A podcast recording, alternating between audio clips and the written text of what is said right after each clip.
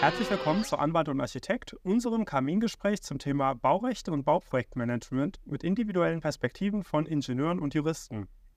Mit mir im Podcast sind Dr. Norbert Räuber, Fachanwalt für Verwaltungsrecht und Partner in der Rechtsanwaltskanzlei Hecker Werner Himmelreich.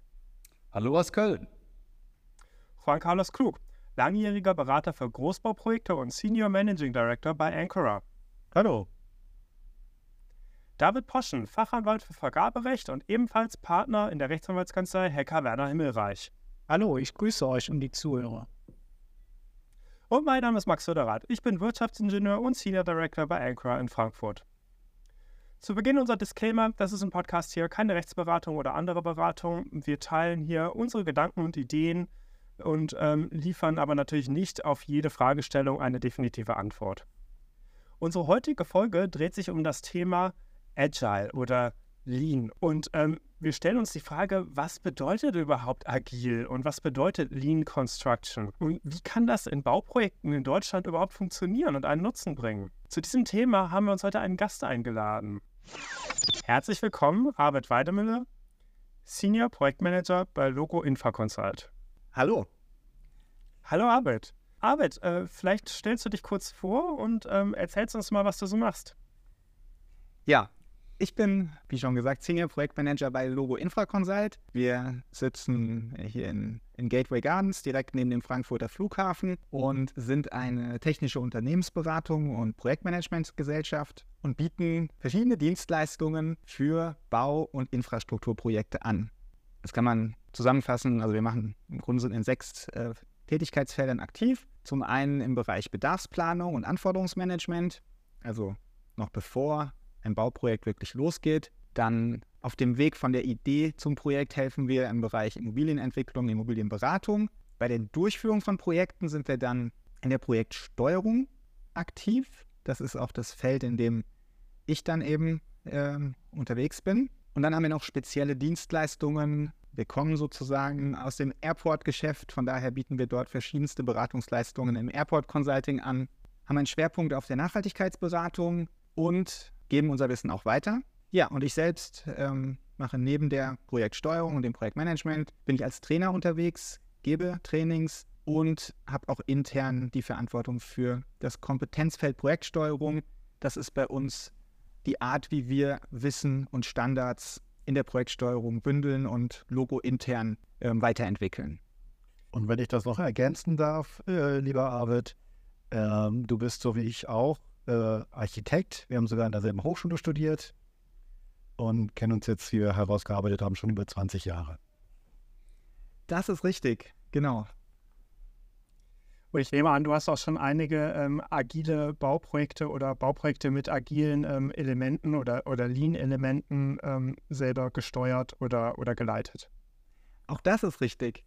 Wobei man natürlich sagen muss, damals, als ich studiert habe, da haben wir von Agil noch nichts gehört an der Hochschule. Und auch mein, mein Einstieg ins Berufsleben hat auch, da hatte ich wenig Berührungspunkte mit dem Thema Agil, wenn überhaupt im Bereich Softwareentwicklung, aber nicht im Bereich Bauprojektmanagement. Ja, das habe ich mir dann erst im Laufe des Berufslebens angeeignet und seit einiger Zeit bin ich da ganz aktiv dabei, die agilen Themen, die ich äh, kennengelernt habe mit den klassischen Themen, die eben schon vorher bekannt waren im Bauprojektmanagement, zu verbinden und sozusagen das Beste aus, aus allen Welten ähm, so einzusetzen, dass es eben für die Projekte den größten Mehrwert bringt. Ja, das bringt mich auch schon zu meiner ersten äh, Frage. Ähm, das Thema Agil ist ja ähm, zumindest in meiner Wahrnehmung in letzter Zeit schon wieder ein Stück weit zu so einem Trendthema geworden. Ähm, und was mir vor allem auffällt, ist, mit dem Begriff wird wahnsinnig viel um sich geworfen. Also auch in, in, in Kontexten, die dem überhaupt nicht entsprechen oder vielleicht sogar das Gegenteil bedeuten. Also wir hatten schon Projekte, die ähm, vielleicht unter sehr, äh, sehr hohen und, und, und sehr langwierigen Kostensteigerungen gelitten haben. Und da wurde uns dann gesagt, ja, es ist halt ein besonders agiles Projekt oder so. Aber ähm, das mag natürlich äh, mit der Definition aus dem Duden von agil irgendwie äh, in Einklang zu bringen sein, aber hat ja mit agilem Projektmanagement mal überhaupt nichts zu tun. Ähm, wie definiert sich denn das Thema agil? Ja, das ist eine gute Frage. Die kann ich auf sehr verschiedene Arten beantworten. Vielleicht zunächst, ähm, wo kommt das, der Begriff agil her?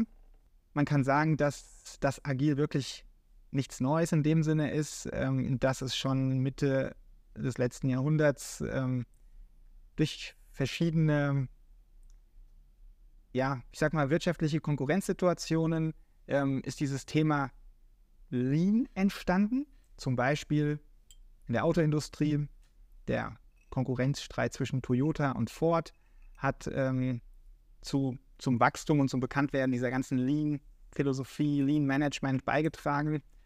Und diese Entwicklung hat sich dann fortgesetzt in, in anderen Industrien, in der Herstellung von Kopierern, von Fotoapparaten etc., wo man dann Prinzipien des Lean eingesetzt hat.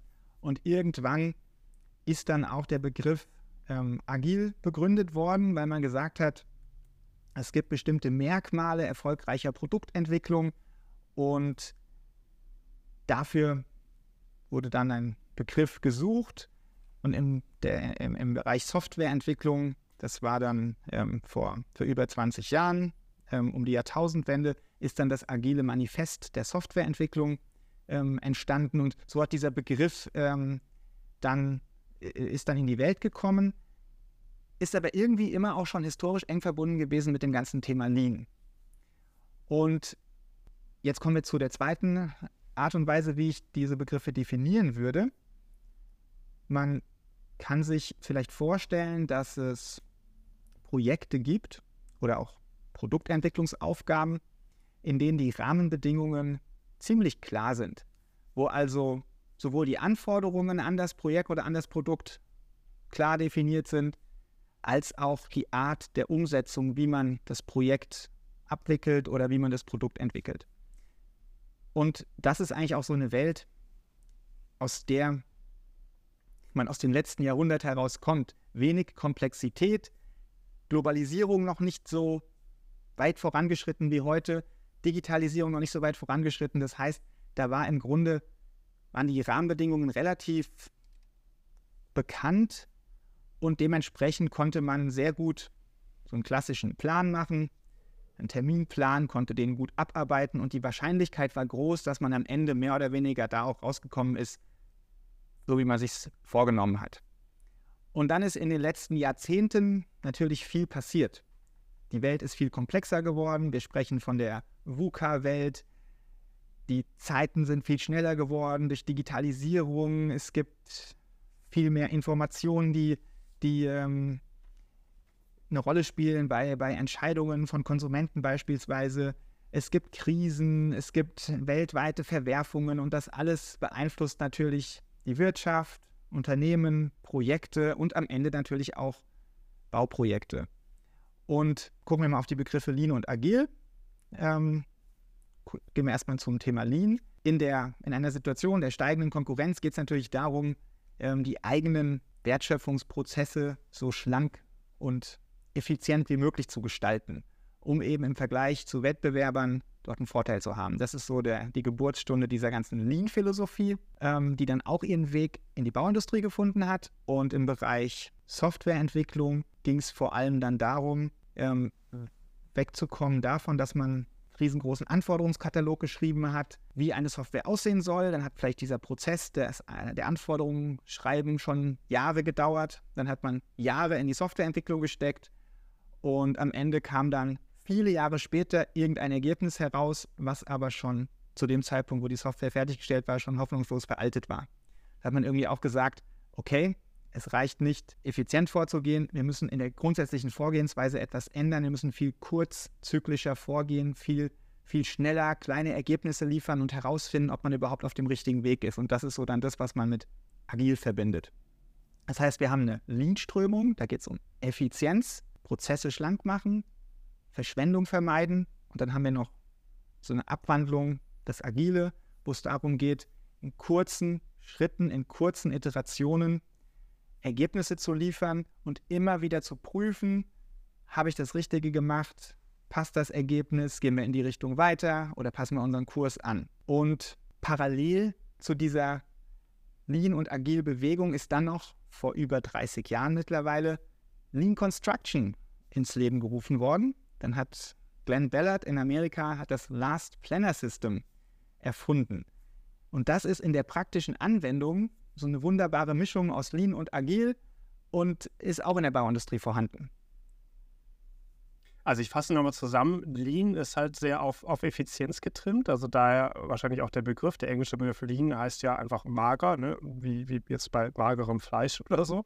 Ähm, und ähm, agil, klar, halt beweglich. Man kann also, oder mehr in dem Sinne, dass man ein Projekt so aufbaut, dass man auf Veränderungen gut reagieren kann eigentlich ähm, und sehr flexibel reagieren kann.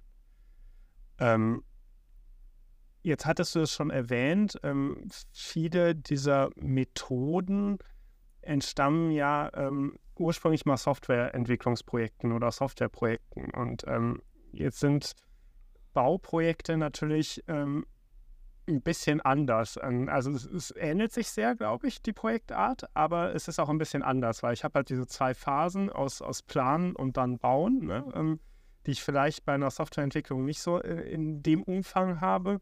Und ähm, ich habe auch das Problem, wenn ich iterativ vorgehen möchte, dass ich natürlich ähm, äh, wenn ich etwas schon mal gebaut habe, also ähm, dann kann ich es ja nicht wieder abreißen oder so und nochmal anders neu bauen. Das ist bei einer Software vielleicht noch eher möglich, ne, dass ich einzelne Bestandteile nochmal abändere.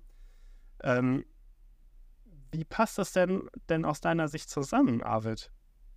Vielleicht springe ich da kurz nochmal rein und helfe, die Frage ein bisschen zu schärfen. Gerne, Juan. Und zwar, das, was ihr beide gesagt habt, äh, mündet für mich in einer in einer oder zwei Fragen. Und zwar, ähm, ich beobachte ja deinen Weg schon eine Weile, Arbeit, und so, so wie du es geschildert hast, da gerade das Thema agil, ähm, ergibt es für mich sehr viel Sinn, dass du jetzt äh, äh, in deiner äh, Company, wo du jetzt bist, dich auch sehr stark um Anforderungsmanagement kümmern kannst, weil äh, da habe ich jetzt erstmal eine, eine große Parallele gesehen, so im Start eines Projektes, egal ob Software oder Bau, und wenn das so ist, ähm, wo würdest du da wesentliche Unterschiede äh, sozusagen herausarbeiten? Ja, ich denke, ein, ein wichtiger Schlüssel für Projekte im Allgemeinen ist, dass die Ziele und die Anforderungen an das Projekt zu Beginn gut geklärt werden und dass da schon viel Arbeit reingesteckt wird. Weil ich glaube, die Grundlage für, für ein gutes Projekt ist, dass ähm, die späteren Nutzeranforderungen, die Anforderungen an den Betrieb, die und weitere Anforderungen sauber geklärt sind. Und auf der Grundlage kann man dann die beste Vorgehensweise wählen, die, die es in der Situation am besten ermöglicht, voranzukommen. Und vielleicht noch eine, eine Ergänzung. Ich glaube, dass es, dass es wichtig ist, wenn man über Bauprojekte spricht, dass man immer berücksichtigt, dass Bauen an und für sich nie komplett agil sein kann, weil es braucht immer erst ein Stück Planung, bevor ich etwas baue. Ich kann auch ohne Planung bauen, dann wird es wahrscheinlich nicht das Ergebnis sein, was sich alle vorstellen. Also da hat man schon mal eine, eine ganz grundsätzliche Abhängigkeit. Am besten erst einen Plan zeichnen, einen Bauteil beschreiben, Material bestellen und dann einbauen.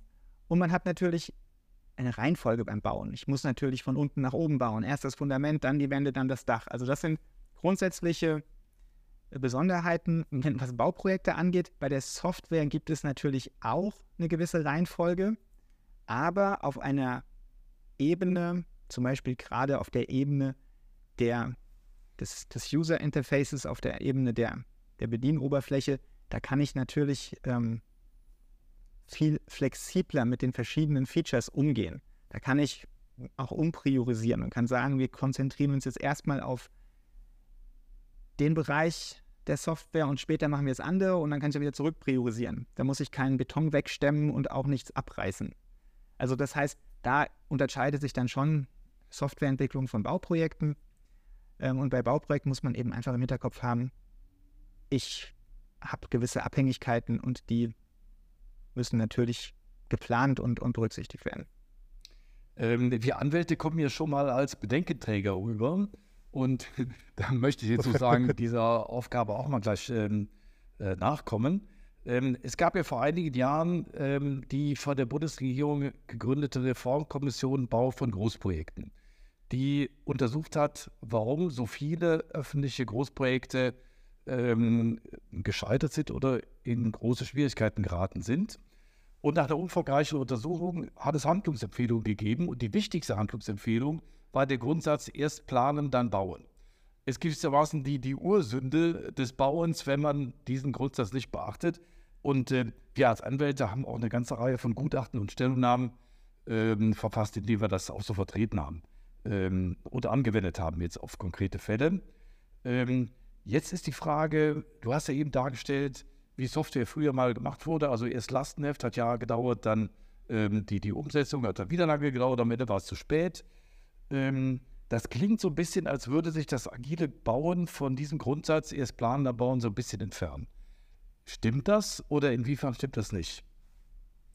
Also ein, eine Eigenschaft de, des agilen Arbeitens ist, dass man in multifunktionalen oder auch crossfunktionalen oder eben auch interdisziplinären Teams arbeitet. Das hat einen ganz besonderen Hintergrund, dass man nämlich versucht, kleine, schlagkräftige Teams zu schaffen, in denen alle Kompetenzen vorhanden sind, die es braucht, um ein Produkt zu entwickeln.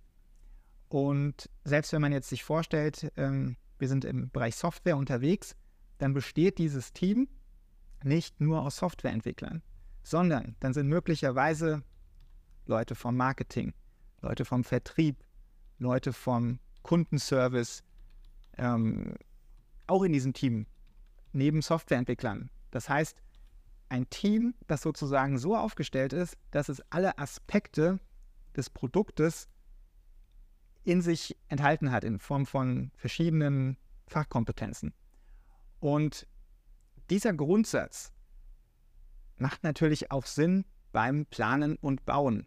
Und auch eben, eben habe ich gerade ausgeführt, es macht Sinn, erst zu planen, dann zu bauen. Ja, ich kann aber planen, ähm, sozusagen ohne Know-how von Ausführungsunternehmen, also von Baufirmen.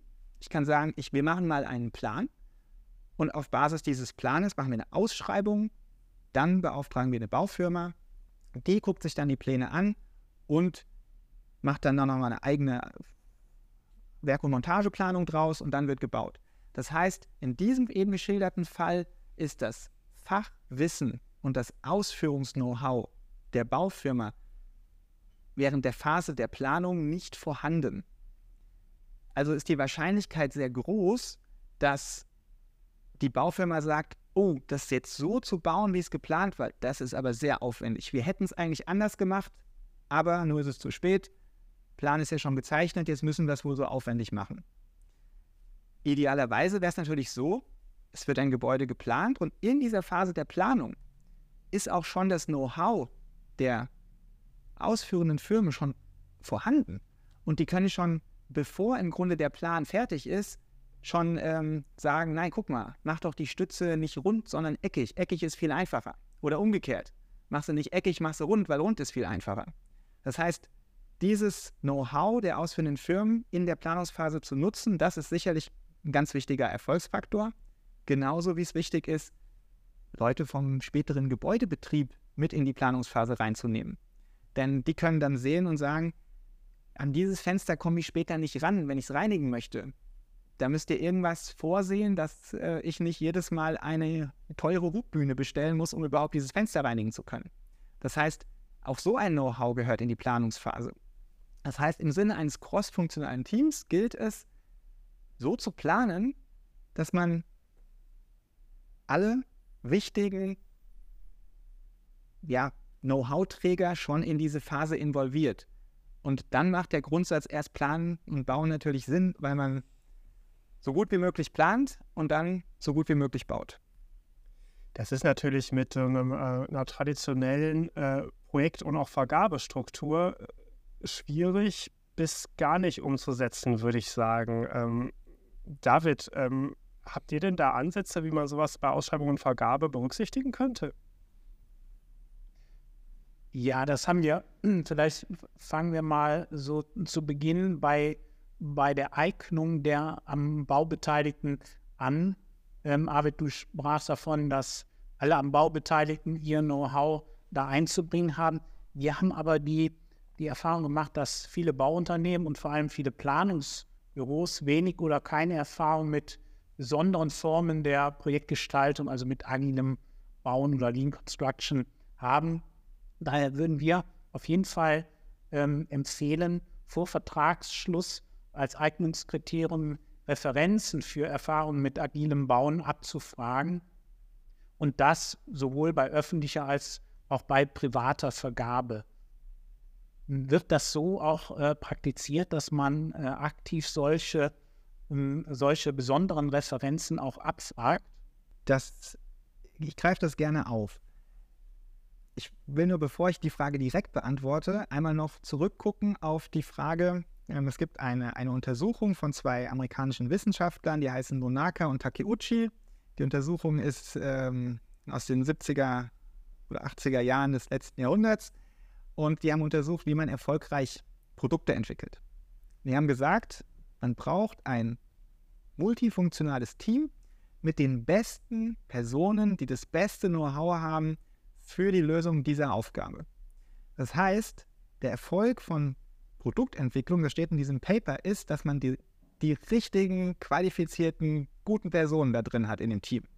Das heißt, bevor man sozusagen da hinkommt und sagt, ich brauche Leute im Projektteam, die gut über agiles Arbeiten Bescheid wissen, muss ich erstmal sicherstellen, dass ich Personen im Team habe, die ihre Arbeit machen können, die das entsprechende Know-how, die entsprechende Erfahrung haben, technisch, fachlich und gut geeignet sind von ihrer Erfahrung. Die brauche ich im Team. Und dann kann ich sozusagen noch als Sahnehäubchen obendrauf auch ähm, sagen, könnt ihr partnerschaftlich, kooperativ arbeiten? Ähm, ko kommen wir gut miteinander klar? Stimmt die Chemie? Also sowas kann ich dann auch abfragen. Aber ich würde immer an erster Stelle sehen, die technische fachliche Eignung. Und ja klar, es gibt mittlerweile natürlich in den Ausschreibungen ähm, zum Beispiel gerade bei öffentlichen Ausschreibungen, Stichwort Deutsche Bahn, die macht das auch sehr gerne. Die schreiben dann rein, die Personen sollen Erfahrung haben mit Lean Construction oder sie sollen Erfahrung mit Agil, Schrägstrich Scrum haben, ähm, eine Zertifizierung als Scrum Master und so weiter. Sowas wird abgefragt. Die Realität ist, es gibt noch gar nicht so viele Personen im, in, in der Baubranche, die vergleichbare Zertifizierungen aufweisen oder auch Projekterfahrung aufweisen. Und äh, insofern ähm, ist da auch ein relativ großer Spielraum, was die Interpretation dieser Anforderungen angeht. Aber es gibt zunehmend Bauprojekte, wo im, in Form von Assessment Centern ähm, nicht nur auf das Angebot und den Preis geschaut wird, sondern auch auf die persönliche Eignung der Personen für eine gute partnerschaftliche Zusammenarbeit. Ähm, Max, vielleicht um deine Frage von eben nochmal aufzugreifen, geht sowas überhaupt bei öffentlicher Vergabe und haben wir damit Erfahrung? Ähm, es gibt einen Grundsatz im, ähm, im Vergaberecht, äh, was öffentliche Vergaben angeht, äh, den möchte ich jetzt mal aufstellen. Ich habe den da irgendwo gelesen. Ein, ähm, alles, was vertraglich geht und was in der Privatwirtschaft geht, geht auch bei öffentlicher Vergabe. Man muss es nur richtig machen. Und ähm, hier ist ja Voraussetzung, das habe ich jetzt schon verstanden, beim agilen Bauen, dass das gesamte Team zu Projektbeginn gemeinsam vertraglich gebunden werden muss. Ähm, in welcher Form auch immer. Also es kann eine gemeinsame Vergabe der Planungs- und Bauleistungen sein zu Projektbeginn.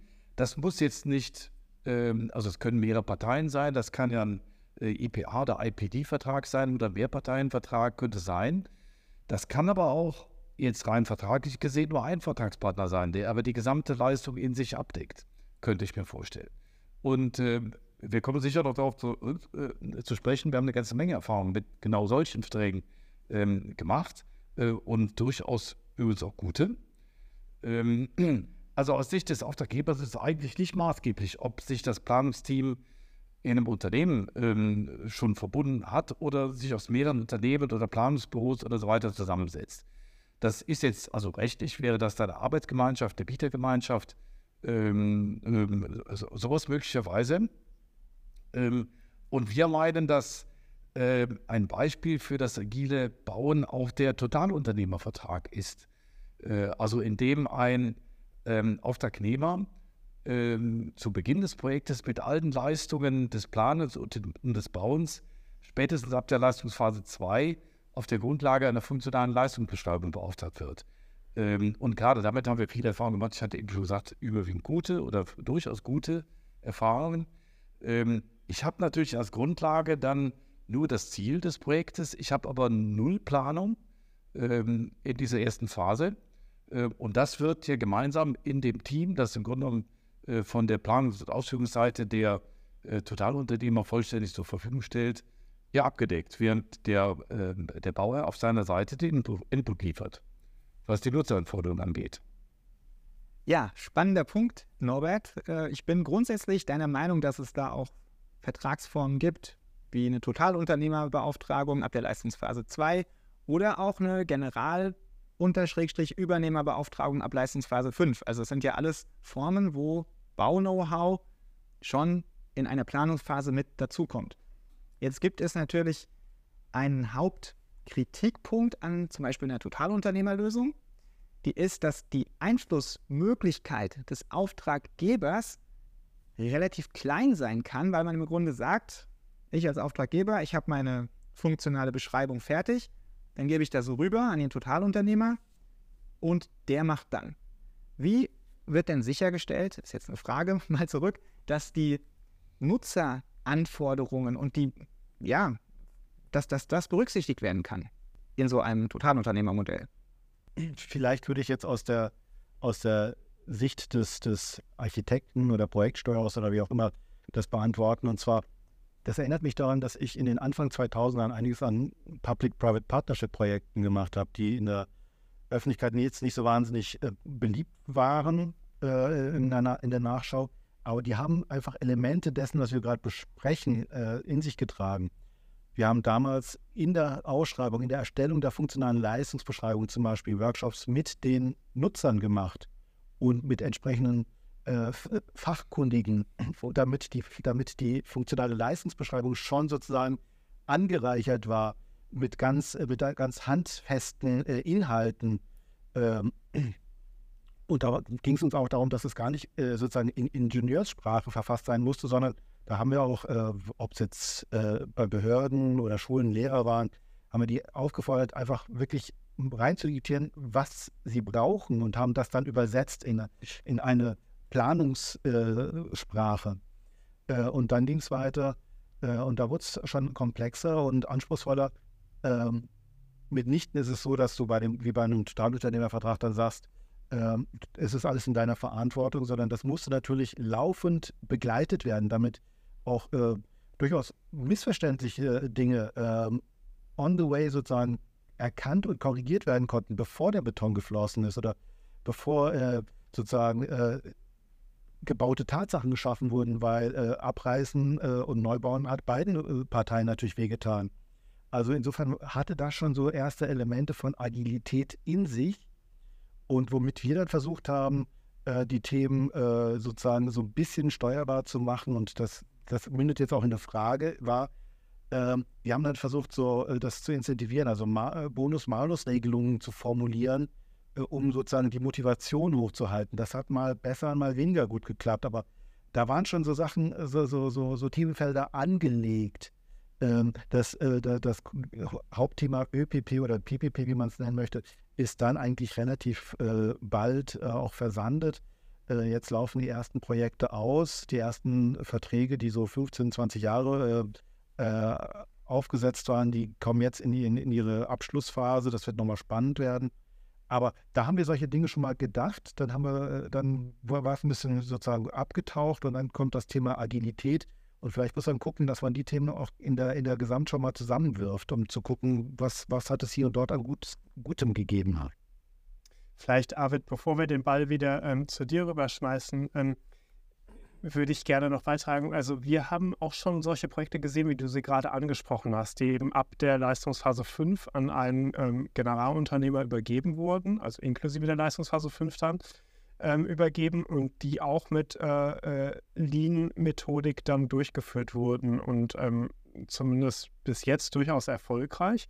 Man muss aber sagen, dass da das Thema Lean, glaube ich, mehr im Vordergrund steht, also die, die Effizienz und das, das Einbinden auch der Erfahrung aus der, aus der Ausführung dann in die Ausführungsplanung wiederum. Das steht sehr im Vordergrund. Das Thema agil oder, oder äh, so nochmal später reagieren zu können auf veränderte Nutzeranforderungen eher weniger, zumindest bei den Beispielen, die wir kennen. Das waren aber auch von den Nutzeranforderungen, sagen wir mal, eher einfacher gestrickte Projekte, wo das nicht so ein Thema war. Vielleicht um deine Frage, Arbeit von eben zu beantworten. Ähm, nur zwei Punkte. Also wie kann ich sicherstellen, dass die Interessen des Auftraggebers in einem Totalunternehmervertrag jetzt als eines der Beispiele für agiles Bauen ähm, gewahrt bleiben? Das eine, Juan hast du eben schon ausgeführt, die funktionale Leistungsbeschreibung spielt eine sehr große Rolle und die hast du hast das prima dargestellt, ähm, wie sie erstellt wird, nämlich indem man ganz konkret die Nutzeranforderungen erfragt und in Plansprache umsetzt. Ähm, das ist die, der eine Punkt. Der zweite Punkt ist, ich kann natürlich im Rahmen der Vergabe durchaus schon eine Planung berücksichtigen.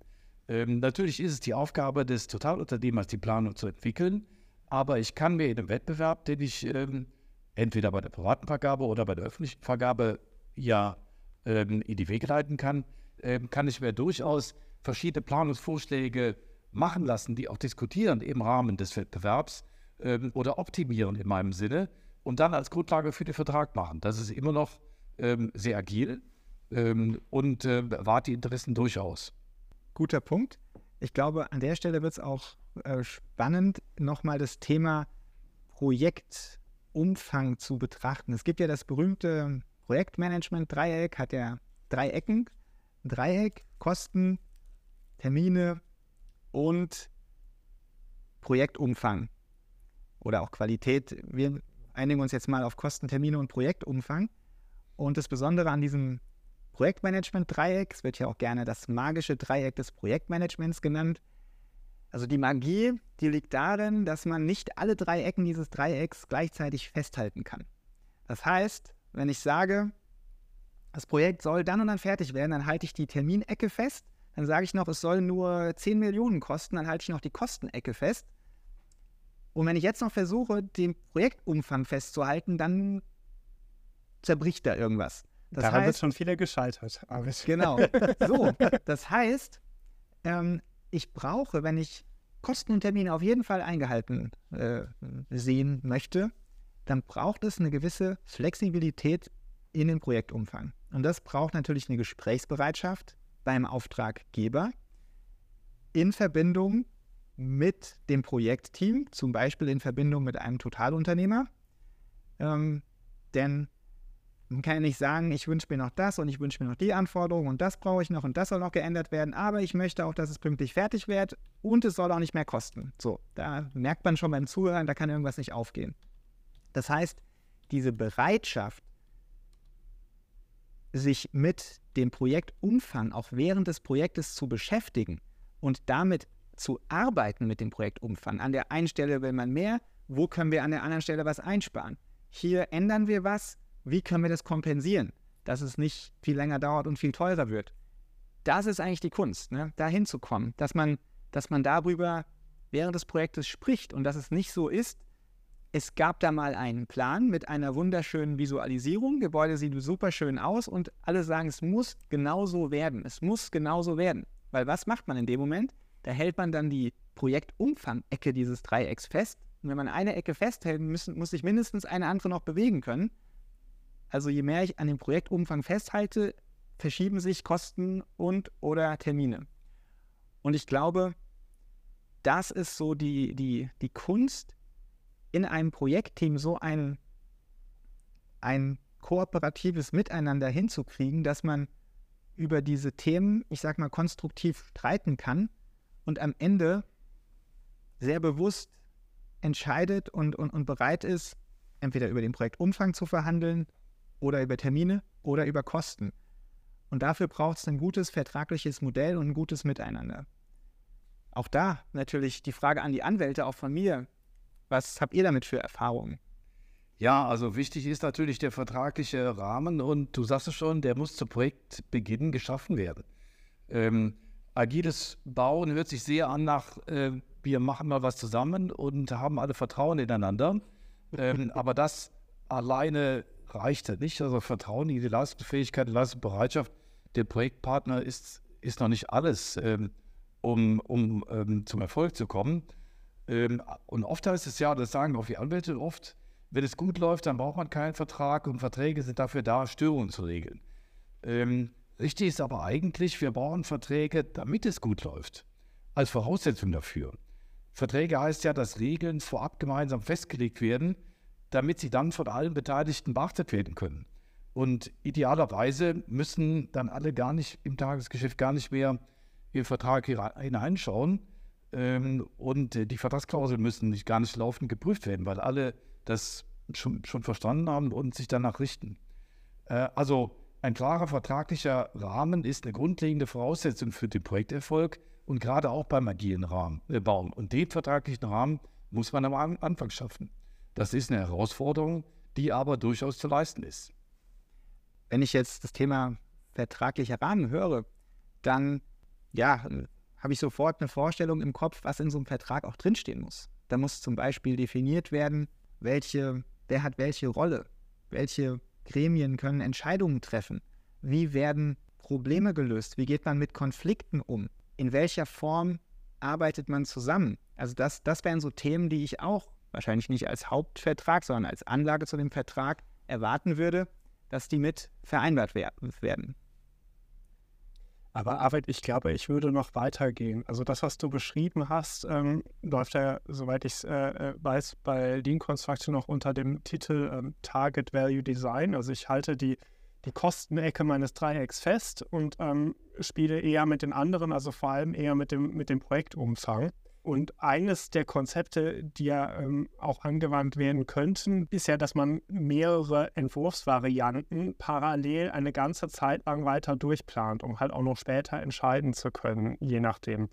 Und damit könnte ich da dann auch solche Einsparungen ähm, realisieren, wenn ich es jetzt Einsparungen nennen möchte oder, oder, oder Projektumfangsveränderungen möchte ich es eigentlich ähm, nennen. Das ist ja irgendwie was, was ich aus meiner Sicht schon von vornherein im, im Entwurf, im Vorentwurf schon berücksichtigen muss, dass ich irgendwie ein Stück weit bausteinmäßig da agieren kann, dass ich auch mal wieder einen, einen Stein wieder runternehmen kann vom Spielfeld und sagen kann, okay, den, den machen wir jetzt in diesem Projekt nicht, ähm, um, unser, um unser Kostenziel da halt zu erreichen zu können. Ähm, und solche Themen, das greift ja dann ganz tief auch, auch in Leistungsbilder ein oder nicht, auch in Leistungsbilder für Planer, denn das muss ich ja erstmal mit denen so vereinbaren, dass das durchgezogen wird. Hast du da Erfahrungen mit? Klar, also ich glaube, die, die Kunst hierbei ist es tatsächlich von vornherein in diesen Varianten zu denken. Ich glaube, die, die Situation, dass äh, im Projektverlauf es sich ergibt, dass noch eine zusätzliche Variante gefordert wird oder man merkt, das war noch nicht so richtig, jetzt müssen wir es nochmal noch mal anpacken, sozusagen planerisch. Das findet man sehr häufig.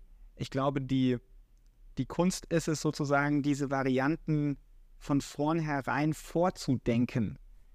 Und das wiederum ist auch richtig viel Arbeit, denn da muss man sich ja genau überlegen, was wäre denn, zum Beispiel man kann in Ausbaustufen denken, was wäre eine erste Ausbaustufe?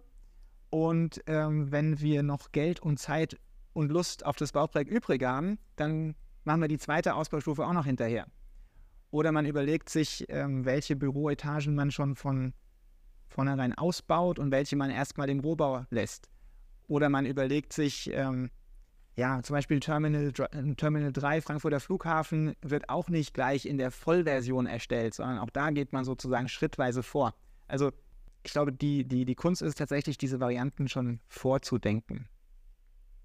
Bei diesem äh, schrittweisen Vorgehen, bei diesem iterativen Vorgehen, ähm, verstehe ich das so, dass man dass man ja ein, ein Projektziel vor Augen hat, aber anfangs noch nicht genau weiß, wie sind jetzt äh, konkret die einzelnen Schritte dorthin.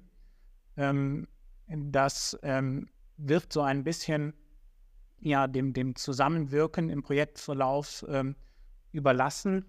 Und da verstehe ich das so, dass agiles Bauen schon eine funktionale Leistungsbeschreibung erfordert. Ähm, über die FLB haben wir eben auch schon an einigen Stellen gesprochen. Also FLB oder in der, in der VBA ähm, wird die FLB-Leistungsbeschreibung mit Leistungsprogramm genannt. Und äh, so aus, aus rechtlicher Sicht ist es wichtig, dass die FLB auf äh, Grundlage des Vertrages oder der Verträge ähm, sind, die dann zu Projektbeginn geschlossen werden. Eine Besonderheit haben wir noch bei den ähm, öffentlichen Aufträgen. Da gibt es nämlich einen gewissen Konflikt mit dem Gesetz. Der Paragraph 97 Absatz 4 GWB sieht nämlich vor, dass zur Mittelstandsförderung grundsätzlich Teil- und Fachlose getrennt werden müssen. Das äh, gilt nicht ausnahmslos, aber die Ausnahmen, zum Beispiel bei der Generalunternehmervergabe oder bei der Totalunternehmervergabe, ähm, bedarf einer, einer Begründung. Also es muss eine, äh, die, die Zusammenfassung dieser Einzellose und damit auch das agile Bauen muss im Einzelfall begründet werden. Und aus unserer Sicht ist es so, dass, ähm, dass das Argument, wir wollen agil bauen und gehen deshalb so vor, allein als Begründung noch nicht ausreicht. Wie siehst du denn das, Arvid? Ja, ich glaube auch, dass die Begründung, wir wollen agil bauen, äh, dass die auch die wenigsten Auftraggeber so nennen werden. Ich glaube, agil ist, ist kein Selbstzweck und agiles Bauen ist auch, keine, ist auch kein Ziel. Am Ende geht es ja darum, dass das Projekt bestmöglich zu realisieren. Und ich glaube, dass auch so die Begründung lauten muss, wenn man dort etwas anders machen will. Dass man nämlich begründen kann, warum es gut ist, zum Beispiel einen Generalplaner zu beauftragen und nicht fünf verschiedene Planungsbüros in einzelnen Aufträgen, weil man sagt, ähm, so haben wir einen klaren Ansprechpartner für die Planung, den wir auch in ein agiles Team besser integrieren können. Oder bei dem Thema ähm, Generalunternehmervergabe, ähm, da ist, muss man mit berücksichtigen, welches Know-how, welches Team, welche Fachkompetenz gibt es auf der Auftraggeberseite. Ist der Auftraggeber in der Lage, Einzelaufträge äh, Einzelvergaben zu, äh, zu managen? Oder ist es hilfreich und dem Projekt förderlich, dort ähm, an einen Generalunternehmer zu, zu vergeben? Also ich glaube, man muss sich die Umstände anschauen und daraus die Begründung entwickeln. Und dann kann man noch sagen, ähm, wir wollen auch mit agilen oder mit Lean-Methoden oder mit Lean Construction arbeiten in dem Projekt. Ich würde es nur nicht als Hauptargument sehen. Wie seht ihr das? Ich bin da ganz bei dir. Also ich glaube, du hast das äh, direkt auf den Punkt getroffen. Mir ist noch eine andere Sache im, im Hinterkopf von dem, was du vorher gesagt hattest.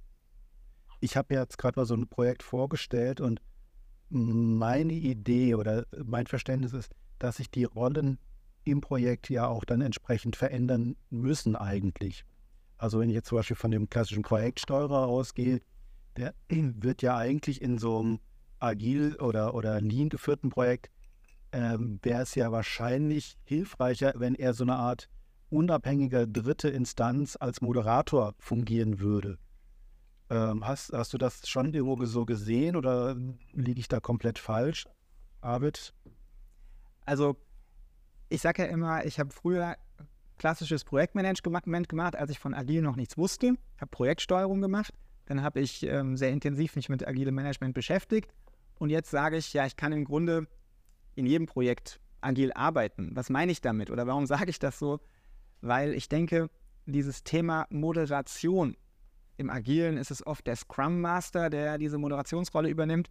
Ich glaube, das kann im Grunde jeder Projektmanager, Projektsteuerer in einem Projekt übernehmen. Ich glaube, das hat so ein bisschen mit dem Selbstverständnis zu tun. Dass man, man kann ja sagen, ich bin Projektsteuerer, ich prüfe Kosten und Termine und mache einen Soll-Ist-Vergleich. Man kann aber auch sagen, ich bin Projektsteuerer, ich mache natürlich den Soll-Ist-Vergleich und verfolge die Kosten und Termine, aber oder und ich verstehe mich auch als Moderator des, äh, im Zusammenspiel des gesamten Projektteams. Und ich glaube, dieses Selbstverständnis als Moderator, das habe ich persönlich habe ich ganz stark aus dieser Rolle Scrum Master mitgenommen. Und ich glaube, es braucht für eine gute Zusammenarbeit braucht es einen Moderator, der sich darum kümmert und der den Rahmen schafft, dass das Projektteam gut miteinander umgeht und vor allem eben auch Hindernisse und Konflikte und Probleme in einem guten Umfeld löst und in einer guten Art und Weise löst. Also insofern, ja, die Rolle Moderator ist sehr, sehr wichtig, ist für mich aber tatsächlich sogar löst, losgelöst von der Vertragsform. Ja, bin ich nicht ganz deiner Meinung, ähm, weil du hast unterschlagen jetzt einen, einen kleinen Teil, den ich auch mit reingeworfen habe, nämlich der Blick des unabhängigen Dritten. Warum beharre ich da so drauf? Weil du als Projektsteuer ja in der Regel von dem Bauherrn äh, sozusagen vertraglich äh, gebunden bist und somit in der Regel natürlich Partei bist.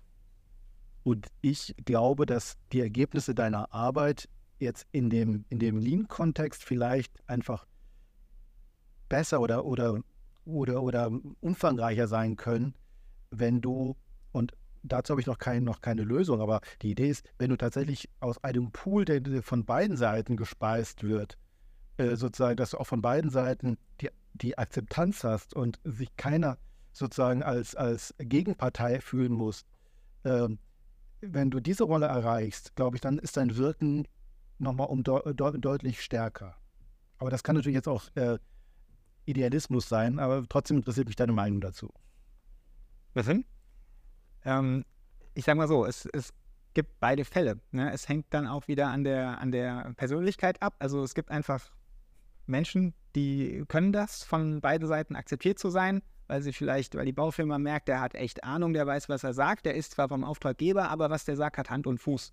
Dann kann es sein, dass man auch respektiert wird von der, von der ausführenden Seite oder von der Planerseite, auch wenn man vertraglich vom Auftraggeber bezahlt wird. Ähm, genau. Und was du beschreibst, ist natürlich auch eine, eine tolle Sache, wenn man sagt, diese Person wird aus dem Kreis der Projektbeteiligten bestimmt. Dieses Vorgehen hat man ja zum Beispiel in der integrierten Projektabwicklung. Wenn man so einen mhm. Projektallianzvertrag macht, dann ähm, setzt man ja ein Team zusammen aus Auftraggeber, Generalunternehmer und Generalplaner. Die bilden dann wiederum kleine Teams, ein Senior Management Team, ein Projektmanagement Team.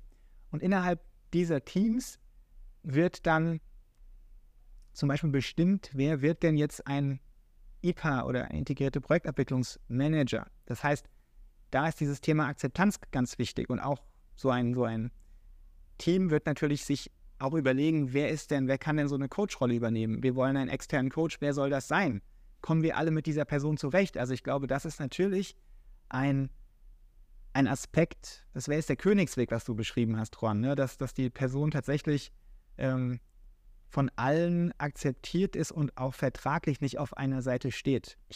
Mir fehlt jetzt die Fantasie, mir das jetzt in jedem Bauprojekt so vorzustellen. Oh, das ist ja das Gute an unserem Gespräch. Wir können, wir können uns das zwar so vorstellen und wünschen, was davon tatsächlich zur Umsetzung kommt, sehen wir dann. Aber es ist schön, dass wir auch an, diesen, an dieser Stelle in diesem Podcast wieder eins meiner Lieblingsthemen, nämlich das äh, partnerschaftliche Bauen, jetzt wieder gestreift haben. ich würde gerne nochmal ähm, zurückzirkeln und zwar ähm, zu dem Thema, ähm, was du, Arvid, gerade aufgebracht hast. Und zwar, ich glaube, ähm, mehr und mehr rauszuhören, dass es eigentlich gar nicht so das eine agile Projekt gibt, ähm, das eine agile Bauprojekt, sondern dass es eigentlich mehr eine Art Abstufung ist. Wie viel agil ähm, bin ich in einem Bauprojekt oder auf welche Art bin ich agil oder, oder setze ich äh, agile Methoden und, und Lean-Methoden ein? Und ähm, da gibt es natürlich auf der extremen Seite jetzt sowas, was wir gerade angesprochen haben, diese IPA oder IPD ne?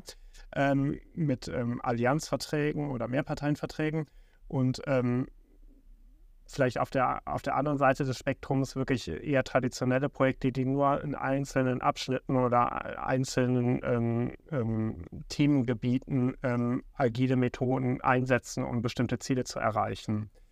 Und ähm, glaube, es würde unseren ähm, Bauherren-Zuhörern ähm, helfen, wenn wir vielleicht mal die ein oder andere Alternative noch aufzeichnen, äh, aufzeigen, die so dazwischen liegen könnte.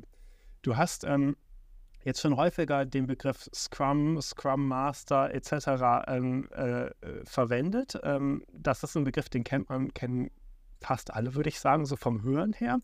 Aber ähm, vielleicht kannst du noch mal ganz kurz so in, in, wirklich zwei Sätzen zusammenfassen, was ist denn so die Essenz von Scrum und an welchen Stellen in einem Bauprojekt könnte ich es denn einsetzen? Ja, das ist eine gute Frage. Das ist äh, auch eine meiner Lieblingsfragen, kann, man, kann man so sagen, weil ich habe ja mehrere Jahre meines Lebens in der Unternehmensberatung auch als Scrum Master verbracht und habe natürlich mir viele Gedanken gemacht, wie passt das zu, zum Bauen? Und vielleicht kann man ein bisschen abschichten, äh, das Thema Agilität ja. und Bauen. Ähm, wir fangen mal auf der, auf der untersten Stufe an. Was ist für mich die unterste Stufe? Stellt euch vor, es gibt ein großes Ingenieurbüro, die haben Dutzende Personen in einem Bauprojekt, äh, die dort äh, aktiv sind und planen. Und wie organisieren die sich? Wie arbeiten die? Wie machen die ihr Tagesgeschäft? Und da kann man natürlich wunderbar mit Scrum-ähnlichen Methoden arbeiten. Dann können die sagen, wir sind ein Team von acht Ingenieuren. Wir ähm, arbeiten in Sprints. Das heißt, wir nehmen uns immer für die nächste Woche vor, was wir, was wir bearbeiten. Wir haben einen Scrum Master, der uns hilft, äh, uns zu koordinieren. Wir machen am Anfang der Woche ähm, eine, eine, Übersicht über, wer macht was, was für Abhängigkeiten gibt es. Dann haben wir einen Taskboard, dort schreiben wir unsere Aufgaben drauf und ähm, sind, sind total transparent, wo ist gerade der Arbeitsstand. Wenn mal einer ausfällt oder krank ist oder gerade auf ein anderes Projekt muss, dann sieht sofort jemand, ach okay, der hat daran gearbeitet, dann nehme ich mir den Zettel, arbeite selbst weiter und ähm, nach einer Woche oder nach zwei Wochen macht man so eine Rückschau, so eine Retrospektive und guckt, wie ist es eigentlich gelaufen in der Zusammenarbeit, was können wir verbessern. Also das wäre so eine ganz praktische Anwendungs, äh, ja, mit an, Anwendungsfall für Scrum in einem Bauprojekt. Also ich habe ein kleines oder, oder, oder überschaubares Team zumindest und das mhm. hat immer auch wiederum überschaubare Arbeitspakete aus, aus dem gesamten Backlog, dass es sich entnimmt und die bearbeitet es dann immer in so einer, so einer Timebox, in so einem Sprint letzten Endes, mhm. in, einer, in, einer ab, äh, in, einer, vordefinierten Zeit. Und ähm, macht dann ständig, äh, wenn der Sprint zu Ende ist, guckt dann immer, hat es gut geklappt, hat es nicht gut geklappt, was kann man verbessern. Mhm. Richtig? Also eine, ich sag mhm. mal, bürointerne Anwendungsmöglichkeit für agiles Arbeiten. Ja, verstehe. Ähm, äh, ein weiteres Thema, was wir häufiger streifen, was, ähm, glaube ich, auch mit Scrum etwas zu tun hat, ist dieses Thema der Transparenz. Und was wir bei unseren Projekten intern und auch manchmal mit Mandanten gerne anwenden, ist so dieses Thema Burn-Chart, Burn-Up-Chart. Also indem ich wirklich meinen Fortschritt darstelle, ähm, äh, der wirklich messbar gemacht werden muss und den vielleicht dann noch, ähm, sagen wir mal, einem Budget oder so gegenüberstelle ne? und dann gucke, wo stehe ich gerade. Ähm, und da ist unsere Erfahrung, ist es wahnsinnig schwierig, ähm, dass ähm, man sich dort also auch vor sich selbst ehrlich macht, dass man nur solche Sachen als erledigt dort markiert und aufnimmt, die auch wirklich erledigt sind. Also wirklich nur fertige Arbeitspakete immer, immer berücksichtigt. Ähm, ist das auch ein Thema, was du dann häufig siehst bei Bauprojekten? Also da sprichst du natürlich das Thema Fehlerkultur an an der Stelle.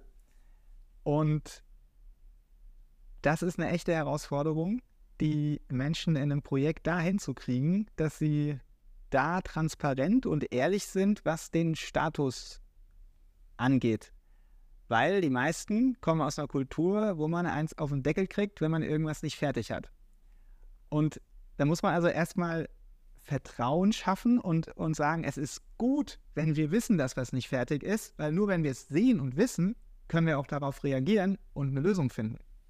Also man muss erstmal die, Menschen dazu ermutigen, tatsächlich offen und ehrlich und transparent auch den Status von ihren Aufgaben zu kommunizieren. Und das ist natürlich der Schlüssel. Wir wollen ja nicht ähm, wissen, äh, sehen, oh, hier ist eine Soll-Ist-Abweichung. Ähm, wer ist der Schuldige? Sondern wir wollen ja wissen, hier ist eine Soll-Ist-Abweichung. Was ist passiert? Wie können wir das in der nächsten Woche oder beim nächsten Mal besser machen? Und wie können wir möglicherweise gemeinsam als Team kompensieren, dass da jetzt irgendwas gerade einen Tag hinterherhängt. Also es geht ja darum, positiv mit der, mit der festgestellten Soll-Ist-Abweichung umzugehen und zu sagen, was machen wir daraus konstruktiv? Das ist eine Kulturfrage.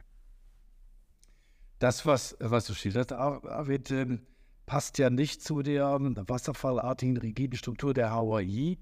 Ähm, die, die, ja ist jetzt unsere Einschätzung dazu aus den 1970er Jahren stammt und auch äh, die Planungsabläufe aus den 1970er Jahren nach wie vor wiedergibt, ähm, obwohl sich die heutigen Anforderungen doch ganz anders darstellen. Das gilt übrigens nicht nur für agiles Bauen, sondern für, für alle Formen des Bauens, wie sie heute praktiziert werden. Ähm, und äh, da ist ohnehin unsere Meinung, das Leistungsbild der HUI muss an heutige Verhältnisse angepasst werden, ganz egal, wie man baut. Ähm, und dazu planen wir ja in nächster Zeit auch mal eine eigene, eigene Podcast-Folge. Dazu eine Frage, ganz spannend. Also, ich sage ja immer, die HUI ist ja nur eine Abrechnungsform. Ich kann natürlich kreuz und quer durch die Leistungsphasen planen. Schwierig wird es, wenn ich dann als Planer was zum dritten Mal anpacke und der Auftraggeber will mir nicht mehr Geld geben, weil in der HOI steht ja drin, du kriegst so und so viel Honorar für die Leistungsphase 3 beispielsweise. Und in der HOI steht nicht drin, wie viel Geld kriegt der Planer, wenn der Bauherr irgendwie noch dreimal was, was geändert haben möchte. Also das ist doch so ein, so ein Thema, wo man sagt, äh, es, es braucht eine eine Honorierung des tatsächlich entstandenen Aufwandes, damit sozusagen das Thema agiles Vorgehen möglicherweise eine Schleife drehen, damit das zusammengeht mit auch der Honorierung. Wie, wie seht ihr das? Also es gibt natürlich in der AOI Regeln für jetzt wiederholte Planungen, äh, Paragraph 10 AOI. Ähm, äh, damit haben wir also Aktenstänke voll, voll äh, vor solchen Fällen. Ähm, das ist aber ja, ja nicht das, wie gesagt, was man anstreben sollte. Äh, und äh, äh also ich komme nochmal darauf zurück. Wir, ich denke, wir machen dazu mal eine eigene Podcast-Folge. Das ist ein spannendes Thema. Wie soll, wie müsste aktuell ein Leistungsbild nach Hawaii aussehen? Ähm, und wie kann man, wie kann man damit umgehen? Ähm, viele nach wie vor, viele Bauherren gebrauchen ja der Hawaii. Du hast völlig recht, Arvid, das ist eine, eine Preisregelung, also eine, eine Abrechnungsregelung und mehr nicht. Aber viele Bauern ähm, benutzen die HOI als Leistungsbild. Ähm, also sch schreiben einfach ab, was in den Anlagen ähm, der HOI zu Grundleistung, besondere Leistung geht und, und sagen, du musst das machen. Aber es ist eben Unterschied. Das ist, passt vielleicht noch für Mehrfamilienhaus. Ähm, aber für große Bauprojekte wird es dann noch schwieriger. Und gerade wenn ich, wenn ich moderne Formen des Plans und Bauens anwenden möchte, wie agiles Bauen. Ja, dann will ich das vielleicht nochmal abrunden. Also wir hatten eben oder ich hatte eben beschrieben, die, die einfachste Ebene der Anwendung von agilem Management in, in Bauprojekten, nämlich bürointern. Jetzt kann man natürlich sagen, okay, wir denken das größer und beziehen sozusagen Auftraggeber, Bauunternehmen und äh, Planer mit ein in diese Methodik. Dann wird man feststellen, man kann mit Lean, mit Lean-Prinzipien oder agilen Prinzipien die Zusammenarbeit verbessern ähm, wird dann vielleicht an der einen oder anderen Stelle an den Punkt kommen, wo einfach vertraglich dann wieder was nicht ähm, zusammenpasst. Also es kann sein, dass man sagt, ja, wir wollen ja alle gut miteinander umgehen, aber gerade wenn es dann um Streitfelder oder Konflikte gibt, dann wird man reflexartig doch wieder zu dem Schrift, üblichen Schriftverkehr übergehen. Ähm, und genauso kann natürlich auch eine, ein Bauunternehmen kann mit Lean Construction wunderbar arbeiten, die eigenen Abläufe ähm, effizienter gestalten und dort ähm, natürlich produktiver arbeiten. Aber auch da, wenn das in einem konventionellen Vertrag ist, wird es dann am Ende doch zu den üblichen Nachträgen kommen und äh, Behinderungsanzeigen und so weiter. Ähm, aber trotzdem kann man diese Methodiken anwenden und sie tragen dazu bei, dass Projekte besser laufen. Und das kann man, muss man natürlich nicht aufs gesamte Projekt ausrollen. Man kann auch sagen, man macht das in bestimmten Phasen. Dann, wenn es heiß hergeht, dann wird man vielleicht zu einer agilen Arbeitsweise übergehen. Oder man guckt, dass man mit Lean Construction und dem Last Planner System das Team auf der Baustelle besser organisiert. Und dann gibt es noch quasi die Königsdisziplin. Das ist das Thema Verträge, so wie es ja eben auch der Norbert schon angesprochen hat. Verträge so gestalten, dass man auch im Konflikt oder Streitfall eine, eine gute Grundlage hat, um auch ich sag mal, konstruktiv und partnerschaftlich zu streiten. Ich könnte also als Einstieg auch nur so eine Leistungsphase 1 bis 2 oder 1 bis 3 oder so mal versuchen, komplett agil zu gestalten, wenn ich das Leistungsbild entsprechend formuliert habe.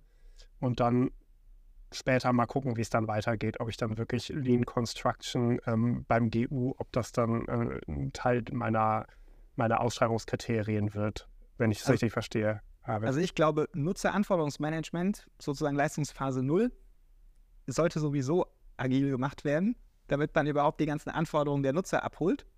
Ja. Und die Leistungsphase 2 ist ja auch die einzige Leistungsphase, in der sogar in der HOI drinsteht, arbeite agil, arbeite in Varianten. Ja? Also da haben wir tatsächlich äh, ein, da steht es drin, ne? dass man auch nochmal die eine oder andere Schleife drehen soll. Und das könnte ich dann halt um, agile Methoden, wie du sie beschrieben hast, noch erweitern und dann vielleicht sogar noch bis zur Leistungsphase 3 ausrollen. Ich glaube, bei der 4 wird es dann schwierig. Da. äh, irgendwann braucht man halt eine Baugenehmigung. Ne? Da sollte man sich nichts vormachen. Ja, ich würde noch äh, zusammenfassend sagen, ich glaube, beim Bauen braucht es immer eine solide Grundlage an klassischem Projektmanagement und dann kann man das im Doing mit verschiedensten Elementen und Prinzipien aus der agilen Welt und der Lean-Welt anreichern, damit einfach die Zusammenarbeit besser funktioniert. Und dann kann man natürlich noch auf das Thema Vertrag schauen. Aber Ja. ich glaube, 100% agiles Bauen wird es in den allerwenigsten Fällen nur geben. Aber weil du sagtest, auf den Vertrag schauen. Ich glaube, ja, Vertrag schauen ist das eine. Ich bin aber sehr sicher, dass du auch in die Verträge gucken musst. Was heißt das? Wir haben vorhin zum Beispiel den Generalplaner äh, benannt. Wenn der Vertrag des Generalplaners mit allen Mitplanern sozusagen schon äh, so ist, dass der sich schwer tut, agil zu wirken, auch wenn er einen, einen Auftrag, äh, einen Vertrag mit dem, mit dem Bauherrn geschlossen hat, ähm, dann schlägt das durch. Das heißt, man muss den Vertrag als durchgreifendes Gesamtwerk sehen. Und das ist, glaube ich, schon auch echt eine Herausforderung.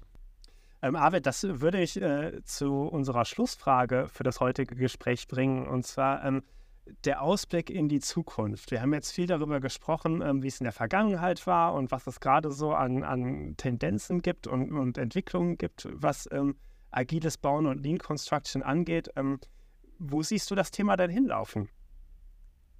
Also ich glaube, was gerade passiert ist, dass ganz viele neue Begriffe in die Baubranche reinschwappen wie so eine große Welle. Und wie es immer so ist mit neuen Begriffen, äh, das sorgt erstmal für Irritation, für Unverständnis, für Kopfschütteln bei einigen, bei anderen für Begeisterung und Freude. Und was ich auf jeden Fall denke, allein durch den Generationenwechsel, die jungen Menschen, die jetzt in die Branche reinkommen, die wollen gar nicht anders arbeiten als agil und lean und die kennen das aus der Uni und die wollen das ähm, anwenden. Das heißt, ich glaube, diese, diese Welle ist jetzt drüber, ist bald drüber geschwappt in zwei, drei Jahren und dann wird agiles und Lean Arbeiten ähm, einfach mit ein Standard sein, wie man in Bauprojekten arbeitet. Und ich hoffe, dass es auf der vertraglichen Seite ganz genauso sein wird, dass in Verträgen drinsteht, wie man partnerschaftlich arbeitet, wie man konstruktiv streitet und dass das auch zu einem Standard wird. Und das wünsche ich mir und das sehe ich auch so. Ich glaube, wir werden in einigen Jahren ganz selbstverständlich von Lean Construction reden und es wird gar kein großes Thema mehr sein. Wir werden es einfach machen. So sehe ich die Entwicklung und bin sehr auch hoffnungsvoll, dass das Arbeiten in Bauprojekten wieder mehr Spaß macht, dass die Branche attraktiver wird, dass einfach die, dass es, dass es wieder viele Menschen gibt, die dann auch richtig Lust haben, sich in große Bauprojekte einzubringen und Bauprojekte weg von diesem Image kommen, dass es immer stressig ist, immer äh, Kosten aus dem Ruder laufen, immer länger dauert, sondern dass wir dahin kommen, dass ähm, ja, Bauprojekte was sehr Positives sind. Ja, vielen Dank. Das sind ja super Aussichten. Ähm, David, fasst du vielleicht noch mal kurz zusammen, ähm, was wir so heute besprochen haben, was die Ergebnisse waren? Ja, gerne. Also ich für meinen Teil habe viel gelernt über Agilität und Lean Construction, dass ähm, das agile Arbeiten sozusagen ein Methodengerüst äh, bedeutet für das äh, moderne Bauprojektmanagement und dass agiles Arbeiten auch bedeutet, dass die am Bau Beteiligten in, in Abstufungen ähm, Bauprojekte durchführen und äh, das ganz wesentlich, aber auch äh, und entscheidend auch ähm, bei der Agilität die Kultur des Miteinanders ist und die, die Rollen, die den einzelnen m, Playern dann zugewiesen wird. Sehr wichtig, gerade aus, aus rechtlicher Sicht, ist natürlich, dass wir vertragliche, sinnvolle Regelungen haben, ähm, wo wir die Agilität verankern und auch ähm, ja, die, die Rollen der Beteiligten vertraglich äh, verankern.